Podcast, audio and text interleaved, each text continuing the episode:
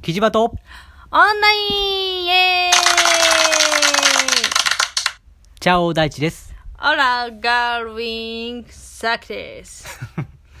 そこの言い方、ちょっといろんなアレンジを入れていくんだね。いいでしょ。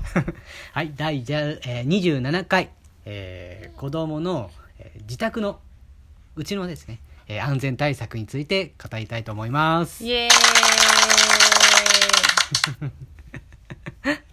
ね、もうあのー半年というか、ね、えー以上経って、イえっとり、で、なおかつもう、ハイハイができるようになってしまって、行動範囲がすごく、てか、ものすごく広がっちゃったんで。ちょっと、ねあの、ここだったらまだ大丈夫だろうと思ってたのをね、うんいろいろちょっとやっぱ変えなきゃいけないなっていうのがあって、うん。ちょっと今回はそういうテーマで。やっていこうかなと思います。イねエーイ今までやったその安全対策とかっていうとまだ大きいのはまずベッドとかだよね。ベッドもそうだね。ね。ベッドを一つだったのが二つになったり、うん。えーっと高さをがあったから、うん。もうマットだけにしてねうん。くっつけてね部屋を一つベッドルームみたいなかベッドのみみたいな形にしたってたよね。ね。ねおあと周りにねこうなんていうのクッションみたいなの置いたりとかしてねそうそうそあのう。落ちないようにというかう。うんんどうしてもなんていうのベビーベッドとかああいうのってなんか檻に入れてるみたいでちょっと2人はいいあまり感じはしないんだよねうん。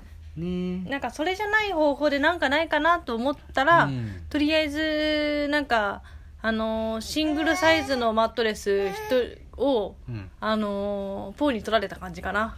ああそう、ね、マットですよ。もうそうね、うん。うん。シングルというかあれはもうセミダブルだけどね。うん。なんかもう、ねね、なんか広い場所を占領されたというか、なんか。ね。寝ててもいいっぱい動くからねもうね。そう。セミダブルのサイズをコロコロコロコロコロコロコロコロ転がってってねなんか本当に端から端まで行くようになりました。ねもう寝返りが激しいです。ねうん あとあの普段お昼にちょっと動くところっていうのでうん。あれだねリビングのところに、うん。まあ例えばなんか角のあるところにこうクッションね貼ったりとかねね。したよね。ね。しててもねこれ舐めるんですよ。あつか誰か教えてほしかったな。舐めるって、うん。そうだね。そう。舐めるよね。だから舐めるから考えないといけないね。舐めるっていうことだね。そう。とりあえず何でも舐めるんですよね。ね。まあ舐めるんだろうけどあ、うん。ここまでっていうのは思ってなかったようね、ん ねねねであれだよね。いるまあ例に漏れなくというかアマゾンさんのあれを買ったりね。えあれ？CM でやってたやつね、あああれね。うん。あのー八三。うん、転倒防止のリュックみたいなやつね。そうそうそうそう、うん。あれがさ うちねうん？ポーがね、まず、うん。倒れる方向が前、後ろ倒れないんだ。後ろじゃないんだよ。前なんだよ。どっちかっていうともうハイハイしながら頭から突っ込んでいくからさ。ドーンってタックルがすごいよね、そう。えだからあのー、八三、うん。八三のリュック、あれ守られるのは後頭部です。そうだね。うん。あの だけどもう露出されてるからね。ねしかもほとんど使えなかったよね。もうね、うん。なんかそれこそ1週間もないぐらいだったよね。使実際にかあの使ってるのというか背負ってるのね、ね。うん、すぐあれだよねもう前も後ろも大丈夫なような感じであのヘルメット。うん。あのスポンジヘルメットを買ったよね。買ったね。ね。そしたらねもう今になったらもう通るようになっちゃって。うん。大体使い出して 2, 2ヶ月ぐらいかな、なったらもう自分で取るようになっちゃったんだよね、もうね。ふんパンって。つけさせてくれないっていうそう。ね邪魔っぺだから今はもう何もつけずにうん。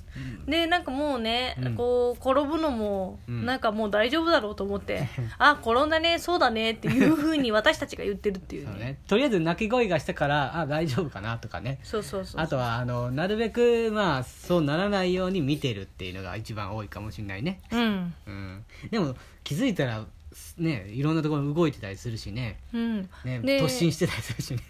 あとうちの家がもともとソファーがうんうん。あったんですよ、でソファーを2つ作って、うん。そこに島みたいな感じでね、うんうんうん。あのーまだあのーソファーを、えー、とくっつけて島というかあの広く、うん、えー、と寝かせられるような、えスペースを作った。作ってたんだよね。でまだあのー寝返りをしてなかった頃だったのでその時は、でまあ寝返りしないだろうとかさ、うん、3ヶ月ぐらいまでぐらいかな。うん。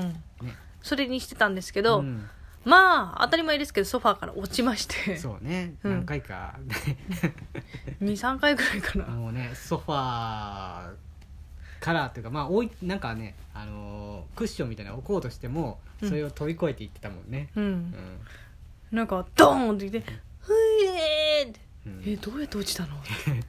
どうやそうどうやって落ちたのかがわからない体勢で落ちてたからね」うん、でびっくりして病院に連れて行ったりとかしてたようねん、泣いてたので大丈夫ですよって言われたけどね。うん、まあでも一番最初その3ヶ月ぐらいの頃にさ、うん。やっぱ高さあるところだと怖いね。怖いね。うん。だからもうどんどんどんどん、うん、私たちの居住スペースがうん、なんか低くなってってるよね。そうね。ま今までソファーだったのあが、なんか。その分こうあれだよね。子供と同じ目線というかねあの近くできるからまあ良かったのかなって思うしうね、ん。でリビングもさうん。なんていうの？大きい、えースポンジマットみたいなのをさ買ってね、2つくっつけてね。うん。大体何ぼやろ？これ2メーター2メーターぐらいなのかな？ざっくり言うと、そういうのをも置いてそこで基本的には遊んでるよね。そうだね。でもなんかね気づいたらそこ出てんだよね、まあね。なんかわざとなのかわかんないけど出て頭ゴンってぶつけてるよね、なぜ出た時にボンってつけるんだったらわかるけど、出た後にドドンって。そこで力尽きるのかな。みたいなそういうのがね。だからでもこれはあれさ気になったらもうキリがないというかうん。もう全面なんかスポンジとかつけたりとかさもうなんかガードをつけたりとかしないといけないなんかなって思ったよ床スポンジにしたいもん、そうだよね。あとか壁とかね。うん、壁もなんかねやっぱり頭でどんどんしたりするからね。そうガンガンするしどんどんするしね。ね。もうこれからもう多分もっと動くじゃない、うん。きっと。そうするともっともっとこうぶつけたりするんだろうね。ね怖いしどうしたらいいんだろうっていう感じだよね。みんなうんがどうしてんだろうね。やっぱ結構さ、うん。多くいるのがさ、うん。ほら床のところにさ、うん。あれガリって言っちゃった、うん。あのスポンジのりあああの組み付ける組み組組み立てあの何？パズルパズルみみたいな感じの。そうそうそうそう。あれを引いてとかってある家が結構多いイメージはあるよね。まあ、掃除もしやすいだろうしねあれだとね。あと結構あのうちの家は、うん。そのままそのリビングとキッチンがつながってるところなので、うん。あのよく、うん。あのポーが侵入してくるんですよ、ご飯作ってる時に、まあ気になるよね,、うん。ね。だから結構そういうのだとやっぱりこうサクッとか、あのゲガード？ゲうん。ージ、ガードか。あのなんかこうあれだよね。なあと入り口みたいなところにそうそうそう。扉みたいなの作るやつね。うん。そうあれも買い見に行ったようね、ん。いるかなって思ったけどねなんか見に行ったけどあれ硬いんだよそう。ねあれガンってぶつけた方が痛くないかなって思って、うん。あ柔らかいのないのかなって思ったりするね。ね。でも柔らかいとそのまま倒しちゃうのかな。そうね。だからあの例えばお風呂場とかにさあ引くあのマットあるじゃない？スうん。スポンジというか、うん。あれをこう立ててうん。ガードにしようかとかって話してたもんうね、ん。でもなんかそれじゃあちょっと頼りないなとかって言ったりねね。してるし今もあれだよね棚はなるべくお置いてはいないというかうん。いいんだけどいやどうしても置かないといけないところには置いて、でうん。枕とかそういうなんかあのクッションとかねああいうのを置いてねガードしてるし、で硬そうなところにはうちではかなりあの役に立っている人をダメにする。クッションね。これはまあ重さもあって大きさもあるからね。でなおかつ、他にもいろいろ使えたので、ね。お風呂の時とか。うん。使えるので、もう10歩してますね。重宝ね。重宝だね。10歩、うん、これでだからねポーちゃんもあのなんていうの行かないというか、うん。ねあのガードにもなっていればクッシちゃんとしたクッションというかうん。怪我をしないようにはなってるよね、そうだね。うんいい感じでね。うん。そしてどんどん気がついたらこう手が届く高さとか場所とか増えてくるからさ本当にこう気をつけるのは気をつけるんだけど本当気をキリがないよね。そう。なんかあの手届くからうん。ちょっと棚を高くしようとか思うけど、うんやっぱそれだと危険だから、ね。何をどうすればいいのかが分かんなくなってくんだよね。ねだからもうぶっちゃけもう何もしない方でいいんじゃないかっていうね。